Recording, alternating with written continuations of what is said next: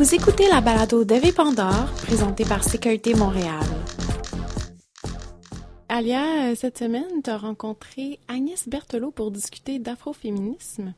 Oui, alors euh, Agnès Berthelot-Raffard est chercheuse postdoctorale en philosophie politique et en éthique sociale. Elle s'intéresse notamment euh, à l'afroféminisme. Je dis notamment parce qu'Agnès travaille beaucoup et sur plusieurs sujets passionnants, entre autres l'afroféminisme. Euh, D'ailleurs, dans le cadre de euh, l'UPOP Montréal 2016, elle présente une série de six ateliers sur l'histoire, les fondements et les luttes de l'afroféminisme. Donc, on écoute tout de suite ses réponses à mes questions. Merci de prendre le temps de, répondre à nos questions. Euh, on va tout de suite embarquer dans le vif du sujet avec une question euh, assez simple, mais de base quand même. Euh, Qu'est-ce que l'afroféminisme? Alors, c'est un courant, en deux mots, c'est intéressant.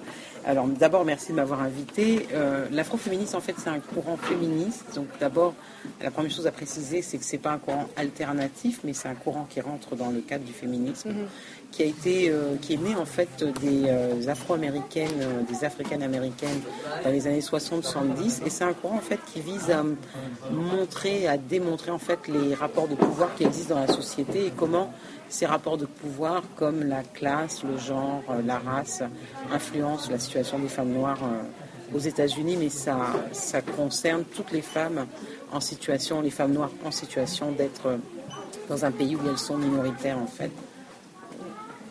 Est-ce que tu dirais que c'est d'abord euh, un mouvement militant avant d'être une théorie féministe. Est-ce que je me trompe si je dis que c'est d'abord parti de, des militantes, ensuite ça a été développé par les théoriciennes féministes? Tout à fait, non, ce n'est absolument pas une erreur. Euh, c'est d'abord un mouvement qui est né du militantisme, qui est né euh, d'un militantisme très ancien parce que euh, les premières afroféministes, ce sont les militantes qui se sont battues contre l'abolition de l'esclavage, qui ont ensuite demandé la déségrégation, puisque la ségrégation aux États-Unis a été, euh, l'esclavage a été aboli en 1865 et la ségrégation a commencé avec les lois de Jim Crow en 1896, donc jusqu'à euh, jusqu'à jusqu'au droit civique. Donc c'est d'abord des femmes qui se sont engagées euh, à ces moments-là de l'histoire euh, des États-Unis. Puis, euh, qu'est-ce qu'il y en est de l'approche intersectionnelle? Alors l'approche intersectionnelle est très importante euh, dans le cadre de l'afroféminisme ou du black feminism euh, parce que d'abord euh, ce sont effectivement les premières théoriciennes et les premières militantes qui ont mis de l'avant le fait de la double conscience, c'est-à-dire le fait de l'appartenance, des effets de l'appartenance d'être à la fois africaine-américaine et d'être à la fois américaine.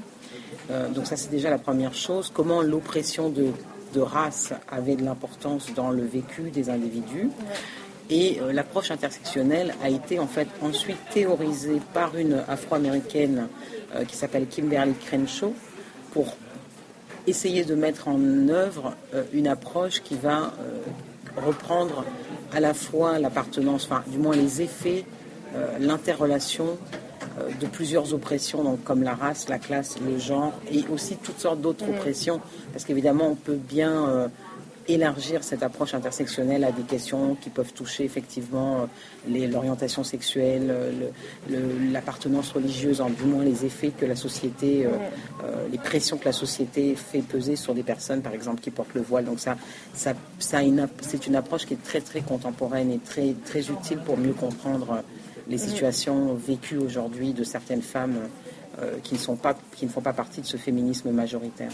C'est ça, donc on met, on met vraiment au centre justement le, le, le vécu, l'expérience de, de, ces femmes qui habituellement, dans le passé, étaient reléguées à la marge. Ça. Voilà, c'est ça, mais surtout comment les oppressions, en fait, mm -hmm. la combinaison de plusieurs oppressions euh, ont une influence dans leur vécu. -hmm. Donc ça veut dire que par exemple une approche intersectionnelle va aider à prendre en charge des femmes qui sont victimes de violences ou des femmes qui bon, une vivent une oppression particulière parce qu'elle va montrer que dans le vécu de la lutte contre la violence qui leur est faite, ben, il faut aussi intégrer d'autres éléments comme par exemple leur position de classe qui vont faire qu'elles vont avoir du mal à trouver un logement pour séparer d'un conjoint violent.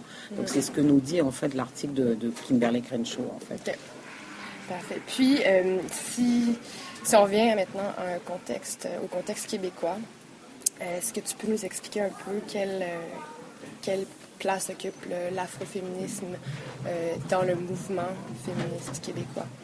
Alors, la place qu'occupe l'afroféminisme dans le mouvement québécois n'est pas tout à fait théorisée à l'heure actuelle. Or, les, euh, les femmes noires, en fait, au Québec, et on peut parler de femmes qui viennent de communautés noires diverses, autant anglophones que francophones, et donc qui viennent de pays divers, euh, ont été très très proches du mouvement féministe québécois. Par exemple, l'Alliance par exemple, les femmes haïtiennes dans les années 70 euh, ont milité aux côtés des, des féministes québécoises. Mais malheureusement, le rôle qu'elles ont joué n'est pas tout à fait reconnu euh, à l'heure actuelle. Donc, on a tendance, elles ont tendance à être comme toutes les femmes racisées, comme toutes les femmes qui subissent un processus de racialisation, elles ont tendance à être un petit peu oubliées de ce mouvement féministe. Donc il est difficile en fait de trouver des traces, euh, sauf que bon évidemment moi je connais quelques organismes comme le Point de ralliement des femmes euh, africaines, euh, des femmes haïtiennes de Montréal. Également il y a tout un mouvement, une ligue des femmes de couleur. de Montréal aussi qui existe depuis 1902, mais le mouvement féministe semble un peu les mettre de côté, donc c'est ça la difficulté. Et donc du coup, elles ne sont pas dans les écrits de la théorie féministe. D'accord. Est-ce qu'il est y aurait des explications à, cette invisibilisation des femmes racisées ou est-ce que est-ce qu'il existe des réticences euh, par les féministes euh, blanches francophones face à un afroféminisme ou à l'approche intersectionnelle? Alors justement, l'idée c'est aussi que ce, qui va, ce qui va amener aussi l'invisibilité, parce que déjà on est dans un contexte euh, ici au Québec qui est très polarisé dans le, tout à fait dans le fait euh, notamment de ne pas inclure tout à fait la question raciale, de plus regarder les choses selon une ligne de partage euh, entre francophones, anglophones, étrangers.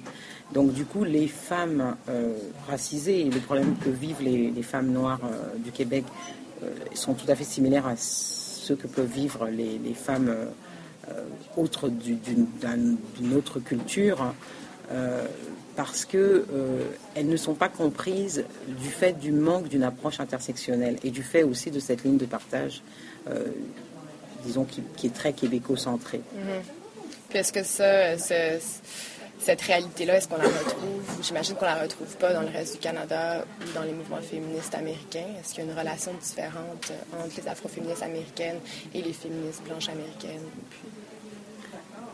Alors, je, serais bien en peine de dire ce qui se passe exactement dans le reste du Canada.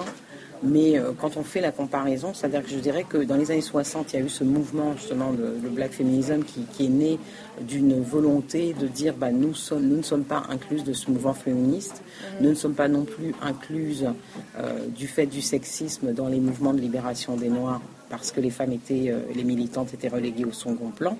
Elles l'étaient aussi pour des raisons de racisme non vu, non vécu, non reconnu, euh, un racisme tout à fait latent au sein du mouvement féministe général américain. Euh, et donc, ce qu'on peut dire, c'est qu'on est peut-être arrivé aujourd'hui au moment au Québec où le féminisme racisé commence à se faire entendre de même façon que dans les années 60, le mouvement afroféministe s'était fait entendre. Puis, est-ce que est-ce que tu pourrais nous donner des exemples d'enjeux prioritaires pour, euh, pour les afroféministes ici au Québec? Quelles formes prennent leur lutte ici à Montréal? Alors, d'abord, la lutte euh, des femmes afroféministes ici au Québec, elles sont très actives de ce que je peux en voir dans tout ce qui est euh, accessibilité, par exemple, accessibilité aux médias. Il est vrai que dans la polémique du blackface euh, au Québec, qui a eu lieu depuis, bah, depuis 2013, mais même un petit peu avant, puis qui a eu une recrudescence cette année avec le dernier Bye Bye et la polémique autour de, euh, des moustiques, euh, polémique tout à fait justifiée, euh, eh bien c'est surtout des femmes qui portent ce mouvement-là. Et en fait, on, s'aperçoit vraiment d'une grande force quelque part des femmes québécoises. Si, on, peut parler de cette force des femmes québécoises en général, elles se retrouvent aussi parmi la jeune génération de québécoises des communautés noires, donc qui portent justement certains enjeux, notamment d'inclusion, d'accessibilité aux médias, d'accessibilité au monde de l'emploi. Donc il y a vraiment une part très très forte de leur, euh, un apport très très fort de leur part. C'était mon entrevue avec euh, Agnès Berthelot Raffard.